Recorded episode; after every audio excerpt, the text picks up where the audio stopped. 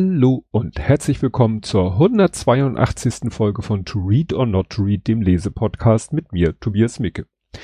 Ja, ähm, es ist ein bisschen wirr, das merkt ihr nicht, aber ich, weil ich eigentlich schon ein Buch gelesen hatte, darüber aber noch keine Folge machen will, weil, das hatte ich ja, glaube ich, erzählt letztes Mal, dass ich ein Buch wieder lese für den König Bube Dame Gast Podcast.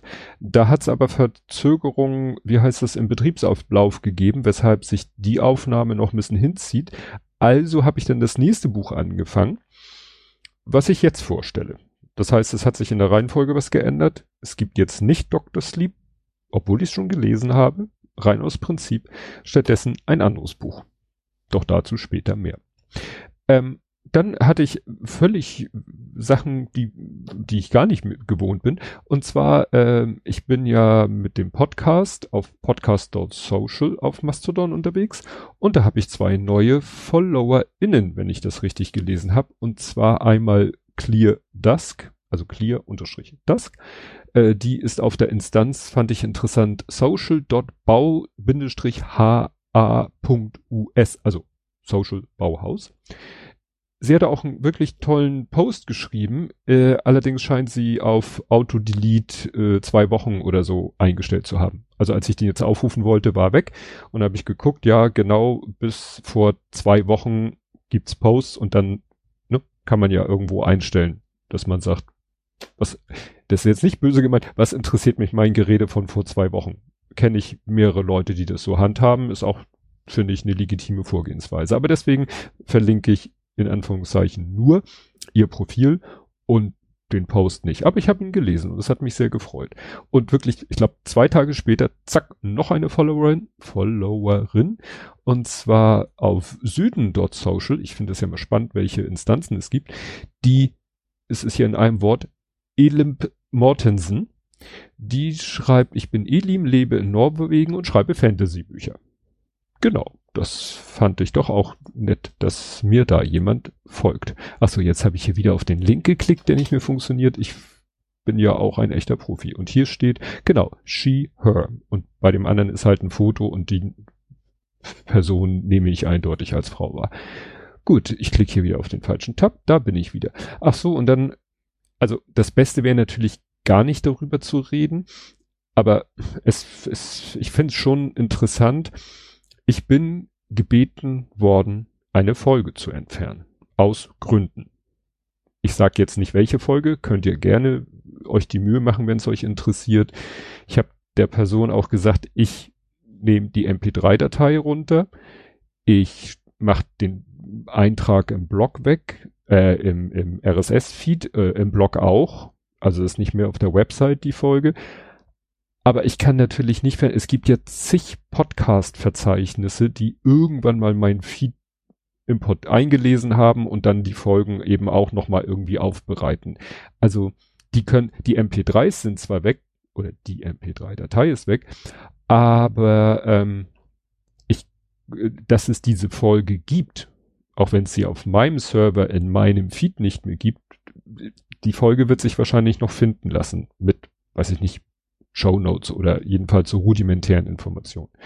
Aber wie gesagt, ich habe diesem Wunsch Folge geleistet, weil ähm, ja, äh, aufgrund des Buches konnte ich mir denken, was die Gründe sind, aber ich habe auch nicht gefragt. Es ist, ich habe es einfach akzeptiert. So, das war jetzt für meine Verhältnisse eine ziemlich lange Rubrik Begrüßung Schrägstrich Rückblick. Kommen wir jetzt aber zum Buch. Das Buch hat den Titel Terrorballade. Vorsicht, wenn ihr danach googelt, will er daraus immer Terrorblade machen, da kommt irgendwas komisches. Terrorballade, in einem Wort.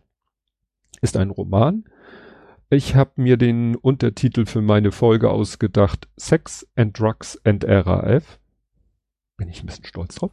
Äh, Erscheinungsdatum 1.2.24, also äh, stand Aufnahmezeitpunkt vor 17 Tagen.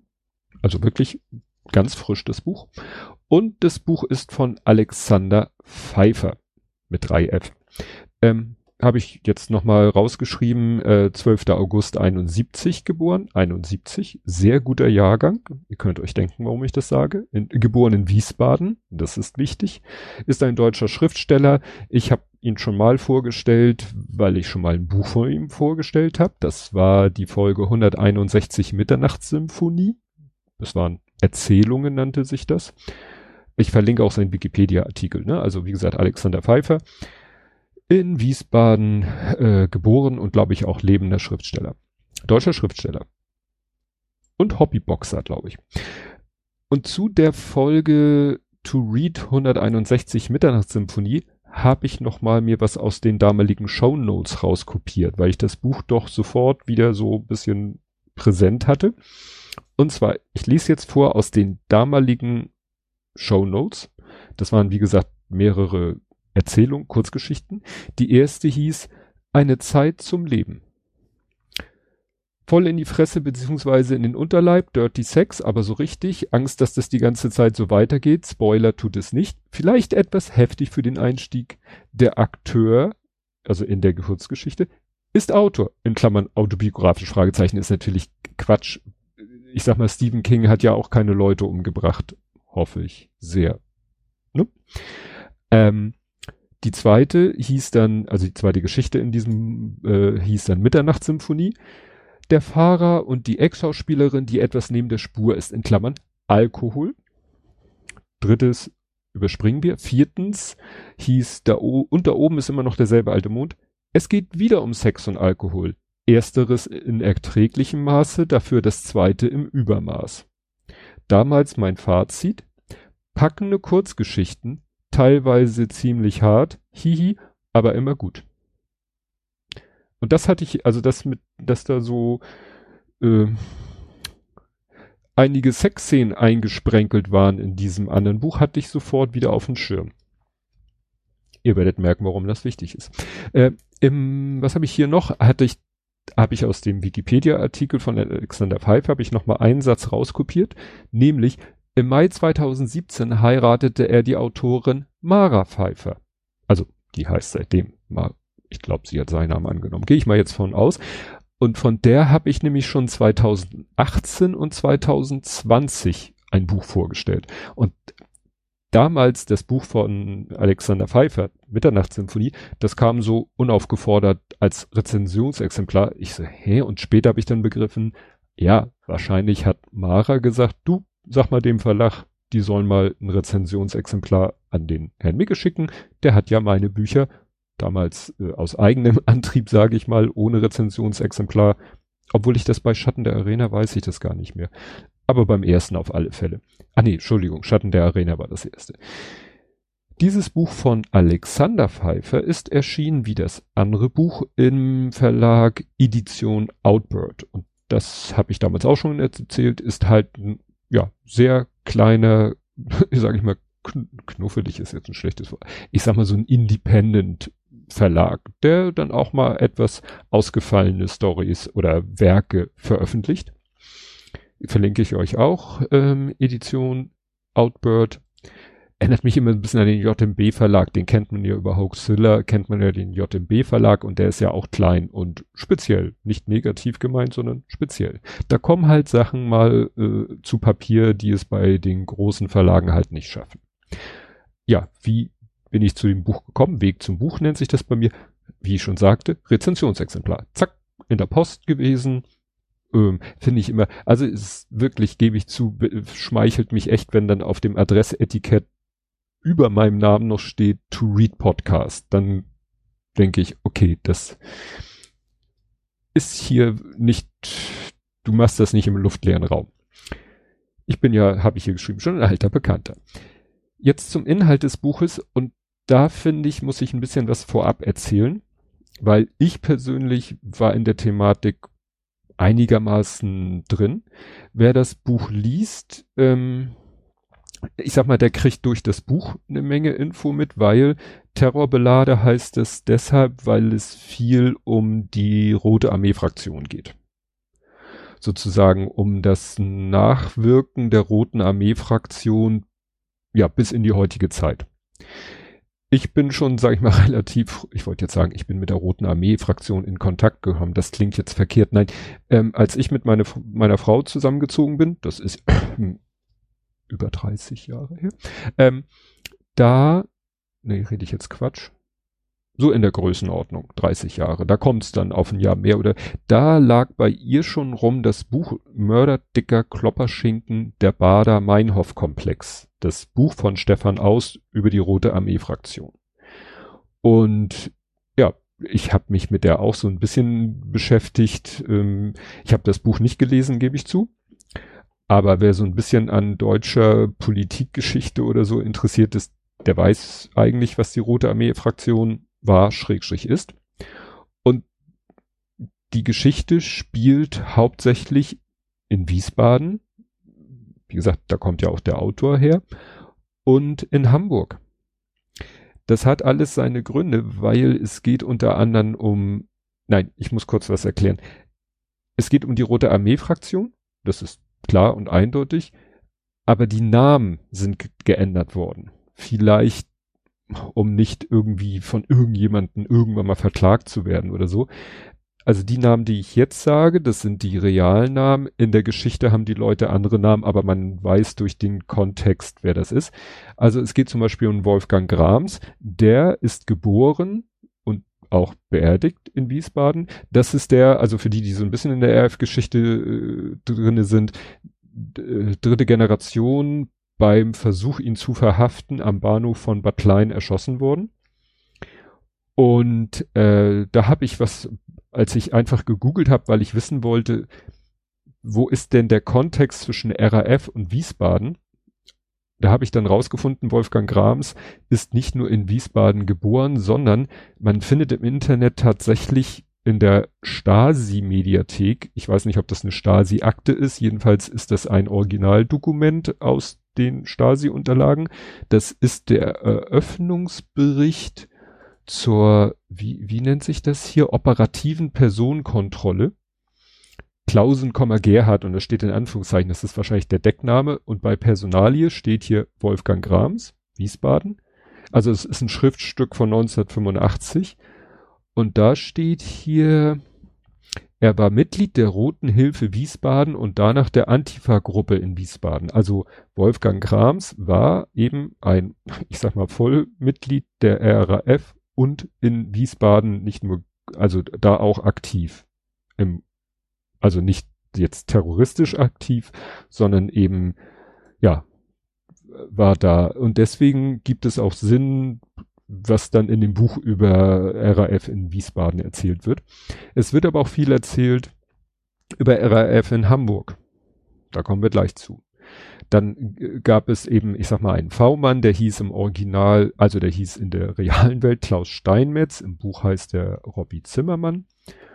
Ähm, ja, da habe ich noch Sachen gefunden, was die, was die RAF und also erste, zweite, dritte Organisation und so ich sag mal noch so inspirierte Gruppen, was die in Hamburg so, wie die da aktiv waren. Und es gab zufälligerweise auch jetzt einen Jahrestag, weil im Februar 1974 hat das MEK, das mobile Einsatzkommando, hier äh, RAF-Terroristen, ja, hier steht im Schlaf überrascht. Ne? Also die waren wirklich auch in Hamburg. Wahrscheinlich dann hier in Hamburg auch so in Kontext, wahrscheinlich mit äh, der linken Szene in der Hafenstraße. So, jetzt aber wirklich zum Inhalt des Buches. Wie gesagt, man muss nicht sich vorher über die RAF schlau machen. Das wird hier schon im Buch alles erzählt. Kommt gleich. Gut, der Protagonist ist Sänger, nicht im Sinne von, dass er Lieder von sich gibt. Sein Nachname ist Sänger und ich, ich habe das Buch gerade eben erst gelesen, aber ich kann mich nicht dran erinnern, dass irgendwo sein Vorname genannt wird, sondern alle reden ihn immer mit seinem Nachnamen Sänger an. Der ist Jahrgang 71. Wir erkennen ein Muster. Ähm, und ich lese mal gleich den Anfang vor, weil so lernen, habe ich ja als Leser oder so lernen wir als Leser diese Figur kennen und ich finde, es gibt auch einen guten Einblick in den Schreibstil. Sänger lehnte am Tresen eines Cafés in der Neugasse und wartete darauf, dass Marlene ihre Urlaubseinkäufe beendete, als eine Frau, die mit drei anderen Leuten an einem Tisch gesessen hatte, aufstand und zu ihm herüberkam. Sie war ein bisschen älter als er selbst, mager, mit breiten Hüften und strähnigen Haaren. Du bist doch Sänger, fragte sie. Sänger nickte. Sie lächelte entschuldigend. Ich dachte gerade, der dünne Mann da an der Bar, den kenne ich doch. Sänger nahm einen Schluck aus seinem Glas und musterte sie. Er nahm noch einen Schluck und musterte sie noch ein bisschen mehr. Dann sagte er, Bettina? Dein Gedächtnis funktioniert noch ganz gut, grinste sie, auch wenn du dir vormittags schon Whisky reinkippst. Oder ist das Apfelsaft? Sänger fletschte die Zähne zu einem Lächeln, das ihn wie den Wolf aussehen ließ, der gerade das Rotkäppchen verspeist hatte. Er wischte nach einer dunklen Strähne, die in seine Stirn hing. Sie wippte nach oben und direkt wieder in Richtung seiner rechten Augenbraue, wie ein loses Drahtende. Bettina hob den Blick, schaute zu ihm auf. Du hast letzte Woche geheiratet, richtig? Jetzt bewegten Sängers Haare sich alle auf einmal nach oben, seine Pupillen hinterher. Bettina lachte. Ich hab's in der Zeitung gesehen. Ihr wart das Brautpaar der Woche, die Journalistin und der Detektiv. Ich bin kein Detektiv. Die Zeitung sagt was anderes. Du weißt ja, was sie über die Zeitung sagen. Was denn? Es fängt mit L an und geht mit Ügenpresse weiter. Ihre Augen verzogen sich zu schmalen Schlitzen. Hältst du's jetzt etwa mit denen? Sänger schüttelte den Kopf. Ich konnte damals mit eurem linken Quark nichts anfangen, aber der war mir im Rückblick dann doch sehr viel lieber als der rechte Quark, den heute manche für Widerstand halten. Ja, gleich so ein, ich sag mal, so eine Duftmarke gesetzt. Ja, also wir merken schon, ich hatte vorhin erzählt, Alkohol war ja in äh, einigen dieser Kurzgeschichten spielte der eine Rolle. Ich sag mal so, hier hinten steht etwas, seine unkonventionellen, also es geht um Sänger, seine unkonventionellen Ermittlungsmethoden und die hochprozentige Ehe mit seiner frisch angetrauten Frau, der Journalistin Marlene, halten ihn dabei auf Kurs. Also wir merken, Alkohol spielt eine eklatante Rolle. Und äh, ja, noch was anderes. Dazu kommen wir gleich. So, wo bin ich denn jetzt hier? Das habe ich jetzt vorgelegt. Ja, und diese Bettina, die er irgendwie aus Jugendzeiten oder jungen Erwachsenenzeiten kennt, die beauftragt ihn mit der Suche nach Robby Zimmermann, also in der Realität Klaus Steinmetz, nach dem V-Mann. Also dieser Klaus Steinmetz, Robby Zimmermann, der hat damals halt dieses Treffen, äh, der hat dafür gesorgt, dass Wolfgang Grams und jetzt weiß ich nicht mehr weder den Namen im Real noch im Buch eine Frau Beate, glaube ich, ähm, dass die auf diesem Bahnhof Bad Klein sind, damit sie hops genommen werden können, was bei der Frau klappte, bei dem Mann nicht. Und er ist seitdem von der Bildfläche verschwunden, laut Wikipedia im Zeugenschutzprogramm. Und laut dieser Geschichte auch. Und wie gesagt, ach so, die Bettina hat von Robby halt Briefe bekommen mit Absenderadresse Poststempel Hamburg.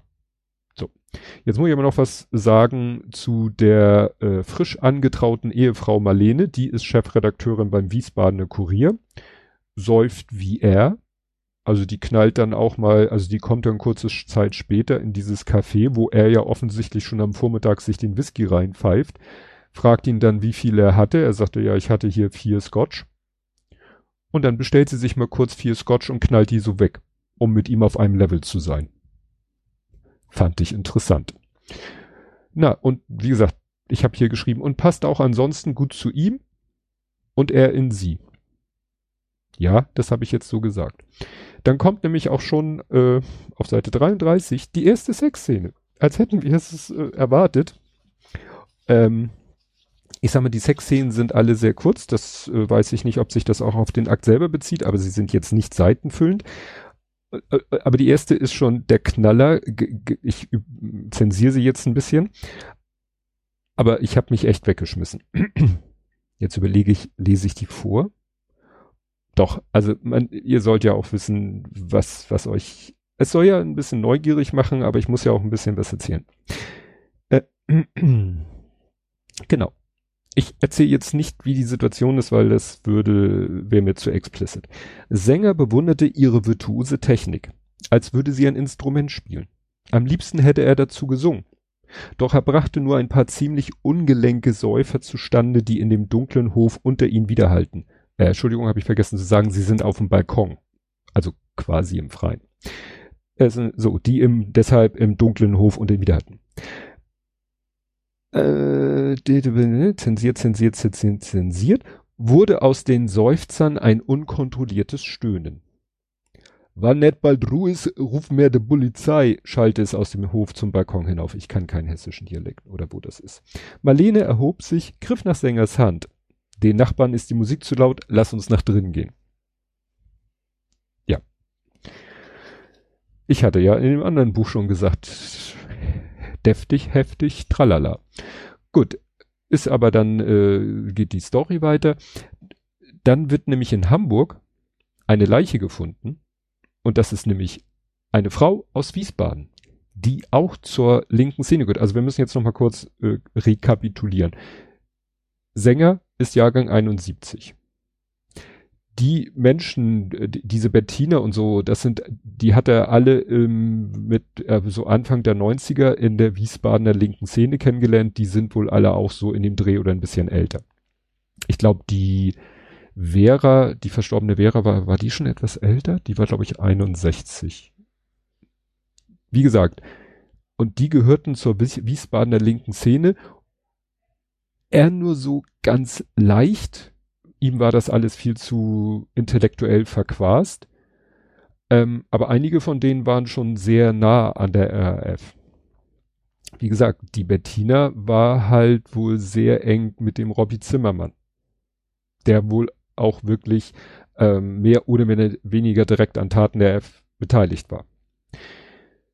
Gut, dann, achso, gibt's noch ein paar Nebenfiguren. Äh, seine Tochter Lisa ist in der Findungsphase im Sinne von Gender, ich Gender und welches Gender mein Love Interest haben sollte und so. Ne? Äh, dann gibt's noch einen Matthias Groß, der taucht so sporadisch auf. Das ist ein Autor, der wohl in der Vergangenheit die Erlebnisse von Sänger in Roman verarbeitet hat.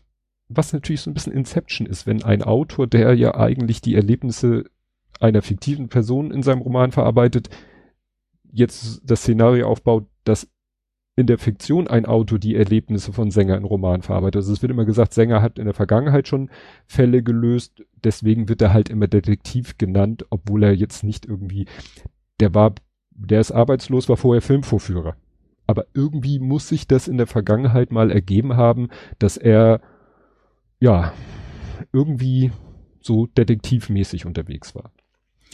Es gibt dann später noch ein Ges wieder ein Gespräch äh, zwischen Sänger und seiner Auftraggeberin, die Bettina. Das lese ich auch noch mal ein bisschen vor, weil das so, das bezieht sich jetzt so auf die Anfang der 90er in der linken Wiesbadener Szene. Und es geht nochmal darum, dass sie halt, sie will halt den, das Sänger den Robbie findet, weil zwischen denen mal was war. Und da lese ich mal vor. Das ist also die Idee, brummte Sänger. Ich soll ihn für dich finden und ihn fragen, ob er dich geliebt hat oder ob du nur ein billiges kleines Abenteuer für ihn warst, ja? Ihre Augen waren jetzt hell und strahlend vor Wut. Du hast eine unglaublich beschissene, zynische Art. Du siehst mich ganz falsch, grinste Sänger. Mein Zynismus ist nur eine schlechte Imitation. Ich war zum Beispiel nie zynisch genug zu glauben, im Kampf für eine menschliche Gesellschaft wären Terroranschläge das geeignete Mittel. Wovon sprichst du denn jetzt? Von eurem linken Quark, von diesen hochtrabenden RAF-Pamphleten, die ihr damals beklatscht habt. Vielleicht hat der eine oder andere das tatsächlich getan, aber niemand von uns hat die Terroranschläge mitgemacht. Sänger nickte. Ihr habt die Leute nicht selbst um die Ecke gebracht, aber ihr wart einverstanden damit das anderes gemacht haben. Für euch.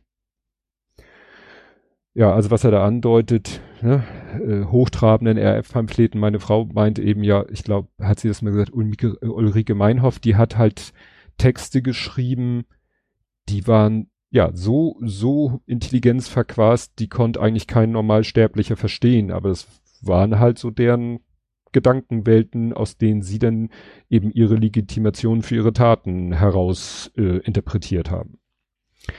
Ach so, ich hatte noch vergessen zu sagen, es gibt dann noch einen Horst Becker, der ist Sängers Kontakt zur Polizei, weil er wohl in der Vergangenheit schon mal, wie ich sagte, Fälle gelöst hat.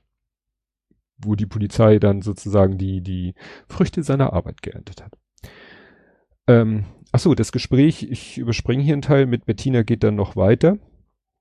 Sie sagt, es war eben immer irgendwie unser aller Kampf. Sänger schnaubte. Was ich an Kämpfen zu führen hatte, das habe ich immer alleine ausgefochten. Einzelkämpfer, was? Sie lächelte müde, wie heroisch. Sänger zuckte mit den Schultern. Was euren Kampf angeht, den haben tatsächlich nur ein paar Durchgeknallte mit Waffen ausgetragen.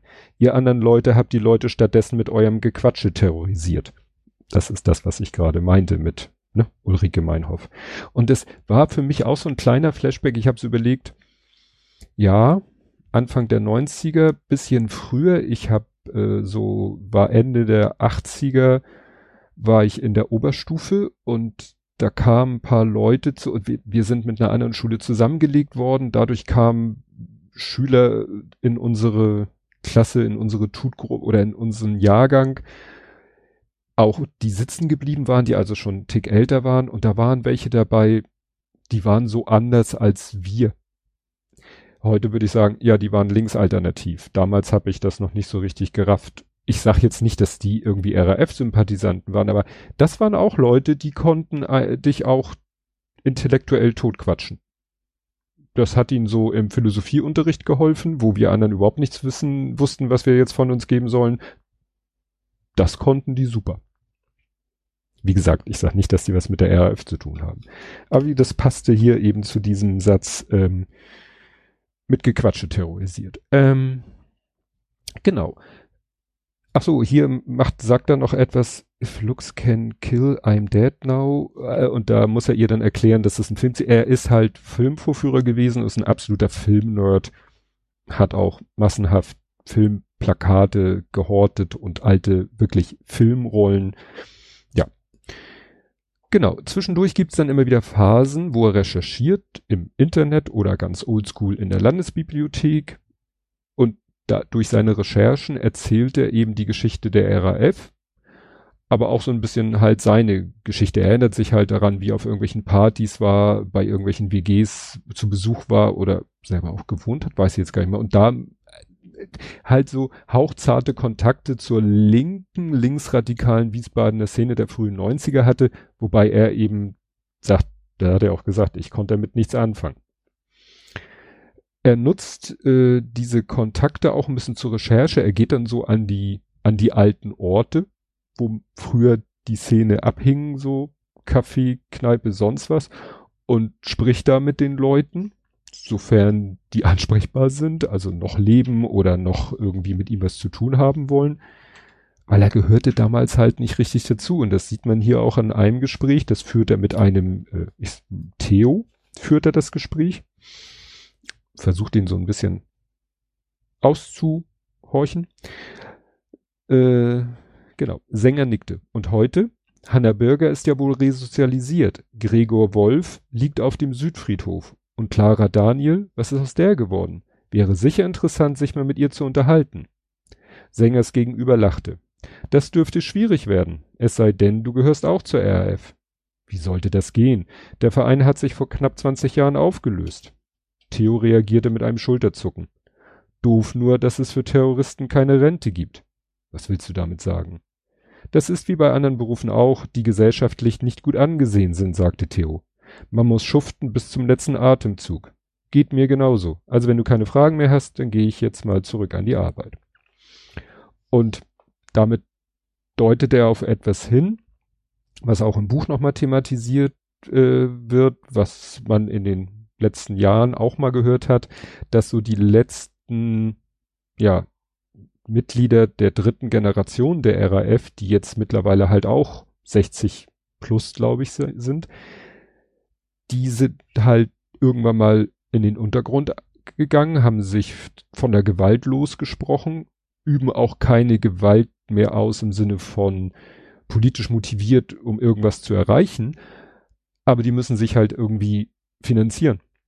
Und das machen sie halt mit, ich glaube, das letzte erfolgreiche war ein Banküberfall und danach waren es zwei nicht erfolgreiche Geldtransportüberfälle. Und das ist so, was er wahrscheinlich meint mit, das ist ein Job, den machst du dein Leben lang, außer du gibst auf und lieferst dich der Polizei aus. Genau, äh, interessant ist, dann erwähnt Sänger noch seine E-Mail-Adresse.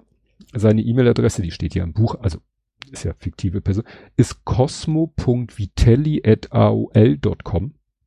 Geht ja noch, man kann ja noch bei aol.com eine E-Mail-Adresse haben. Ich habe mal gegoogelt, Cosmo Vitelli ist ein ja, Musiker, Sänger, kann man das so sagen, oder ein, nee, ich weiß gar nicht, ob der selber singt. Naja, jedenfalls, der hat einen Soundcloud, habe ich mal reingehört, klang ganz interessant. Ob, ich hatte ein bisschen den Eindruck, nee, also ich kann da nicht viel zu sagen. Der hat ein Instagram, der dies, äh, aber nichts, wo so man wichtig, richtig was über die Person erfährt, obwohl ich habe rausgefunden, er ist Jahrgang 73. Also auch so, ne? Wir wären wieder bei Herrn Pfeiffer, bei mir, bei dem Protagonisten. So, Pi mal Daumen. Ähm, dann kriegt man schon mit, weil, weil ja der Robby in Hamburg zu sitzen scheint und weil die Vera auch in Hamburg tot gefunden wurde, wäre es ja vielleicht mal schlau, sich in Hamburg umzuschauen. Wollen dann er, äh, Sänger und seine Frau als Flitterwochen, ist eher eine Flitterwoche, wollen sie das auch machen. Aber seine Frau wendet dann ein, ja, vielleicht sollten wir noch ein paar Tage warten. Es ist gerade G20 in Hamburg. Und damit wissen wir natürlich, wenn die Geschichte in unserem Universum spielt und nicht in einem Paralleluniversum, wegen der anderen Namen, dann sind wir Anfang Juli 2017. Ja, G20-Gipfel in Hamburg. Als Hamburger ging das natürlich nicht, äh, war ja bundesweites Thema. War jetzt auch äh, witzigerweise, wenn man so sagen will, auch gerade Thema in der Presse, jedenfalls in der norddeutschen, ähm, ich verlinke irgendwie ganz viel NDR, das waren immer so die ersten Treffer. Hat auch was mit meinem anderen Podcast zu tun. Ähm, es war nämlich gerade wieder ein Prozess gegen, ja, Leute, die irgendwie im Kontext von G20 sich irgendwelcher Dinge schuldig gemacht haben sollen. Ne? Also hat immer noch bis heute, sieben Jahre fast später, immer noch äh, ein Nachspiel. Gut, er und seine Frau nach Hamburg, kommen unter in der Superbude. Gibt's äh, zum Zeitpunkt des Buches zweimal in Hamburg, mittlerweile dreimal in Hamburg. Und ja, sind direkt nach dem G20, also muss es so erste Juli-Hälfte 2017 gewesen sein. Sie gehen in den Golden Poodle Club, weil ein Kontaktmann, also das ist der Betreiber eines Blogs im Stile von links unten in die Media, also wo, was weiß ich, äh, irgendwelche rechten Taten äh, angeprangert werden oder auch Leute gedoxt werden oder so. Äh, ne? Und diese, der Betreiber dieses Blogs, den er über diese E-Mail-Adresse, also das war seine E-Mail-Adresse, die er, den er über das Kontaktformular kontaktiert hat, mit dem will er sich treffen, weil er von dem sich hofft, weil der so in der linken Szene zu sein scheint, dass der ihn irgendwie einen Kontakt zu Robbie Zimmermann schaffen könnte. Und mit dem war ein Treffen geplant im Golden Poodle Club. Lese ich jetzt wieder ein bisschen was vor. Sänger zeigte ein schiefes Grinsen und ging auf die Tür zu, hinter der die dumpfen Bässe wummerten. Er drückte sich an ein paar Männern vorbei, die vermutlich halb so alt waren wie er selbst und ihre Jeans am Saum aufgerollt hatten, als würden sie damit rechnen, dass die Elbe in dieser Nacht noch über das Ufer an den Landungsbrücken treten könnte. Er schaute auf seine Armbanduhr, verglich sie mit der Uhr auf seinem Handy. Dann trat er an den Tresen und hielt Ausschau nach jemanden, der ein Dittmarscher Urtyp vor sich stehen hatte. Aber da war niemand. Er zuckte mit den Schultern und bestellte seinerseits ein Dithmarscher Urtyp. Also das Treffen war geplant, dort die Zeit, das Bier. Als das, als der Barmann das Bier vor ihm abstellte, zeigte seine Uhr 23.25. Eine junge Frau quetschte sich an Sänger vorbei und rief, ein helles Spaten. Ich weiß nicht, ob es im Golden Pudel Spaten gibt. Sänger schaute sie fragend an. Sie erwiderte seinen Blick, griff nach der Flasche, führte sie zum Mund, umschloss den Hals mit ihren Lippen, trank, schluckte und schaute ihm dabei die ganze Zeit direkt in die Augen. Dann nahm sie die Flasche vom Mund, grinste und nickte zur Tür, hin, Tür hinüber. Sänger starrte sie an. Sie trug ein Kleid, das irgendwo über den Knien endete und aussah, als wäre es aus einer alten Gardine genäht worden. Ihre Haare fielen in braunen Locken auf die Schultern. Ihre Augen waren fast so blau wie die von Marlene, ihr Mund in ständiger Bewegung. Die Oberlippe schien im Rhythmus der Musik zu zittern. Gehen wir? fragte sie. Wohin? erwiderte Sänger. Ihr Grinsen wurde noch ein bisschen breiter. Lass dich überraschen. Ich spoilere mal nicht, wie es weitergeht. Ähm, naja, jedenfalls dachte ich so, Golden Pudel Club, da war was. Nun ja, es gibt den Golden Pudel Club in Hamburg. Problem? In der Nacht zum 14. Februar 2016 wurde das Gebäude durch einen Brand in großen Teilen zerstört, verletzt wurde niemand. Daran erinnert sich jeder Hamburger. Im August 2017 war das Erdgeschoss wiederhergestellt und der Club konnte wieder öffnen. August 2017, nicht Juli 2017. Man kann im Juli 2017 in diesem Universum nicht im Golden Pudel Club gewesen sein. Ich weiß, es ist jetzt nicht nett, dass ich das so, aber ich bin nun mal ein geborener Korinthenkacker. Wie gesagt, das ähm, als Hamburger, ich, ich gebe zu, ich gebe ganz ehrlich zu, als ich wusste, das Buch spielt zum Teil in Hamburg, habe ich mich auf sowas schon fast gefreut, weil man kennt das halt, wenn man als Hamburger irgendwie einen Film sieht, der in Hamburg spielt. Was weiß ich, ich gucke kein Tatort, aber sowas wie ein Tatort in Hamburg oder irgendwas, was in Hamburg spielt, dann sieht man natürlich, okay, das Auto fährt die Straße runter, biegt zweimal ab, ist in einer anderen Straße, die drei Stadtteile weiter ist. Dann sagt man, okay, ne, klar. Ansonsten ist alles in die, sie sind später auch in, den, in der Astra-Stube unter der Sternbrücke. Ist alles völlig legit. Ähm, grundsätzlich kann man sagen, sie gehen in Locations, wo die Leute, wie er selber sagt, ungefähr halb so alt sind wie sie. Scheint sie nicht zu stören. Sie, wie gesagt, trinken auch immer, habe ich ja schon angedeutet. Also Alkohol fließt in Strömen, wenn sie in solchen Etablissements sind. Ja. Ähm, bin ich jetzt hier ein bisschen durcheinander? Nein, wie gesagt, Golden Pudel Club war das. Dann trifft er sich mit dem Betreiber dieses Blogs, von dem ich gesagt habe, und der kommt ihm selber schon ein Tick zu hamburgisch rüber. Mir persönlich ging auf den Keks, also der wird beschrieben, auch altersmäßig so 60 plus, und sagte in einer Tour zu ihm Digger. Ja, das ist eine typisch hamburgerische Anrede, aber wenn ich meinen Sohn Digger nenne, guckt er mich schon so halb schief an. Aber wenn ich mir vorstelle, jemand, der noch mal einen ganzen Tacken älter ist, sagt zu einem anderen, also vor allen Dingen, also wie gesagt, das kam mir gleich komisch vor. Aber wie gesagt, der, dem Protagonisten auch. Ähm, ja, wie gesagt, in der Astra-Stube sitzt er dann mit seiner Frau sie unterhalten sich dann darüber, äh, dass dieser Club ja auch ins, in dem Film Soul Kitchen vorkommt. ich lese mal vor. Es war schwer zu sagen, ob die dumpfen Bässe der Verkehr von draußen oder die Züge von oben den Club erzittern ließen. Also wirklich, diese, die Astra-Stube ist wirklich direkt unter einen, wie soll ich sagen, unter einem, unter einer Brückbahn, Eisenbahnbrücke ist gerade großes Thema in Hamburg, weil die Brücke soll renoviert werden. Dafür muss da viel urige äh, Location platt gemacht werden. Ja. Gut. Ähm, wo hatte ich vorgelesen? Genau. Weißt du, an was mich das hier erinnert? plärrte Marlene in Sängers Ohr. An Soul Kitchen. Klar, sagte Sänger. Fatih Akins sechster Film von 2009 mit Adam Bustuskus, Moritz Bleibtreu und Anna Bertike in den Hauptrollen. Busduskus ist ein griechischer Restaurantbetreiber, Zinos. Der schlittert von einer Katastrophe in die nächste, aber es ist saukomisch. Marlene nickte. Ich sehe, das Filmlexikon in deinem Kopf ist noch intakt. Sänger klopfte sich gegen die Stirn. Sonst bleibt mir ja auch nicht viel. Kommt Zinus nicht irgendwann nach Feierabend mit seiner Kellnerin Lucia hierher in die Astra-Stube, um noch was zu trinken? Exakt. Die beiden sitzen am Fenster, erklärte Marlene. Ziemlich genau da, wo wir gerade sitzen. Sie kippen grüne, gelbe, rote und blaue Schnäpse in sich rein, während sie sich über die Musik hinweg anschreien. Ja, und dann geht's hier noch ein bisschen weiter.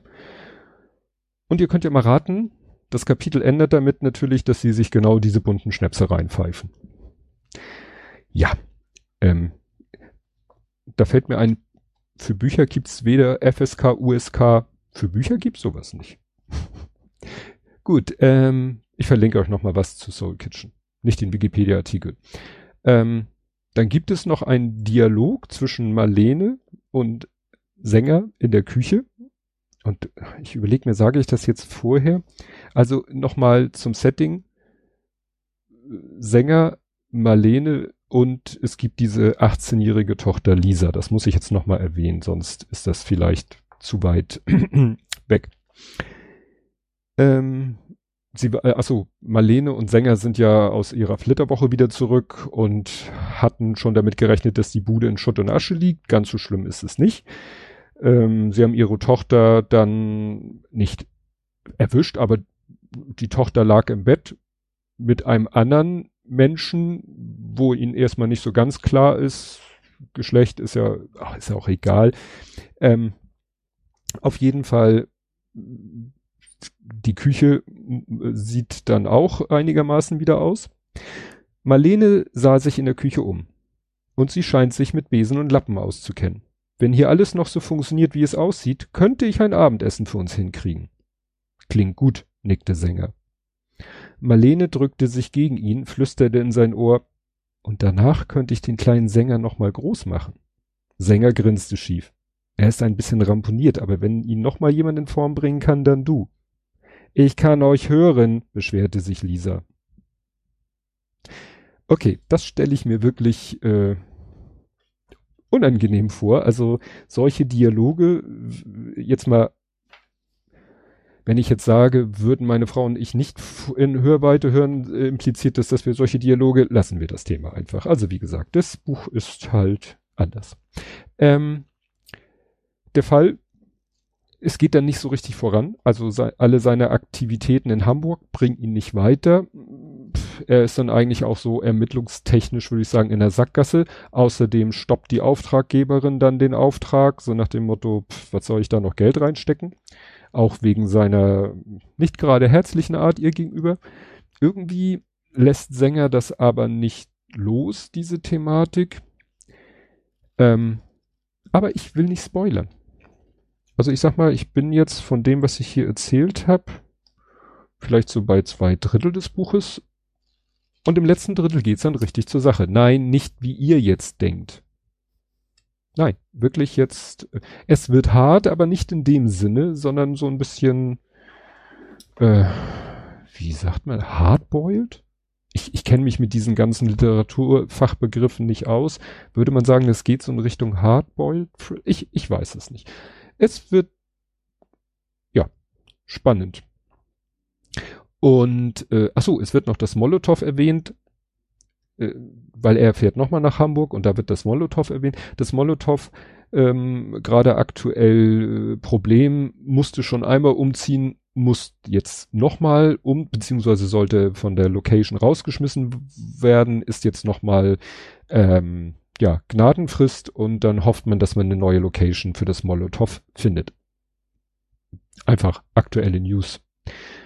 Am Ende des Buches kommt dann die große Auflösung. Und das finde ich cool. Das ist so, eigentlich erinnert das am Ende an so eine Columbo-Folge, ne, wo Columbo dann irgendwie den, bei Columbo wusste ja der Zuschauer, die Zuschauerin wusste ja immer, das war ja der das Konzept. Man sah am Anfang eigentlich, wie der Mord geschah und wusste dadurch auch, wer der Täter, die Täterin ist. Und es ging dann nur darum, wie findet Columbo das raus? Und am Ende kam dann so wie auch, wie das ja auch bei diesen anderen Whodunits ist, Pierrot bis Marple, wo dann der lange Monolog kommt, wo dann alle Puzzlestücke sich zusammensetzen zu einem Bild und alles ergibt plötzlich einen Sinn. Und so ist es hier auch. Aber das wird nicht verraten. Ähm, ich habe dann noch, ich, ich weiß nicht, äh, ob das ein Errata ist, aber ich bin über eine Sache gestolpert. Sie sitzen, ich glaube, das ist da, äh, wo sie Tagesschau gucken und über den G20 berichtet wird. Da ist die Rede von einer Fernsteuerung. Und als Lego-Bastler, der ja auch mit ferngesteuerten Autos viel macht und da dauernd Fernsteuerung in den Händen hat, dachte ich, bei Fernsteuerung dachte ich halt sofort an so eine Fernsteuerung für ein ferngesteuertes Auto, bis ich begriffen habe, ach, der meint die Fernbedienung vom Fernseher. Dachte, okay, vielleicht sagen Leute in anderen Ecken Deutschlands zur Fernseherfernbedienung eher Fernsteuerung als Fernbedienung. Auf Seite 100 wird dann aber zur Fernbedienung Fernbedienung gesagt. Also weiß ich nicht, ob das vielleicht äh, ein Fauxpas war. Ich glaube. Nochmal zum Thema Korinthenkacker. Gut, Fazit. Also das Buch, ich fand es sehr spannend, sehr unterhaltsam, ähm, lehrreich auch so ein bisschen. Also es wird einem schon so ein bisschen die Geschichte der RAF so ein bisschen näher gebracht und was das so für Menschen bedeutet hat. Ähm, die Sexszenen sind nicht too much, sind wie gesagt so Sprenkel. Ja, braucht braucht man, braucht man nicht. Ich, ist es Entscheidung des Autors. Wenn er sagt, das ist für mich so, das sind halt so wie, wie, ich wollte jetzt Farbspritzer sagen, das ist unpassend, aber, ne, wenn der Künstler meint, das gehört zu seinem Werk, gehört es dazu. Ähm, ja, und wer sich daran nicht stört, dem kann ich eine absolute Leseempfehlung für dieses Buch geben. Also es, wie gesagt, hat mich eigentlich genauso ähm, begeistert ähm, wie das andere Buch. Also Mitternachtsymphonien, das waren ja Erzählungen. Und interessant fand ich halt, dass ich damals auch schon so ein bisschen, weil ich das nicht gewohnt bin, so explizit Sex, also da Beschreibung von und Alkoholkonsum, wie gesagt, das ist hier halt, also er und seine Frau sind halt bei jeder Gelegenheit am Saufen, wo man sich fragt, okay, und die Frau macht noch einen Job in der Redaktion. Okay, hart im Nehmen. Jetzt habe ich schon wieder hart gesagt. Okay, wir kommen. Das soll's zum Buch gewesen sein. Ja, ähm, Ausblick auf die nächste Folge. Ich weiß nicht. Ich lese jetzt ein Buch, was ich vor diesen beiden Büchern angefangen habe. Also vor Terrorballade habe ich ja Dr. Sleep gelesen. Davor habe ich, äh, hatte ich schon erzählt, äh, ABC der Videospiele Level 2 angefangen, habe das dann abgebrochen für Dr. Sleep, nachdem ich das durch hatte, Terrorballade. Jetzt lese ich das weiter. Keine Ahnung. Also, ich kann sagen, es geht weiter mit Level 2 von ABC der Videospiele oder Shining 2, wenn wir es mal so nennen wollen. So oder so, ihr werdet's gewahr. Und bis dahin, tschüss.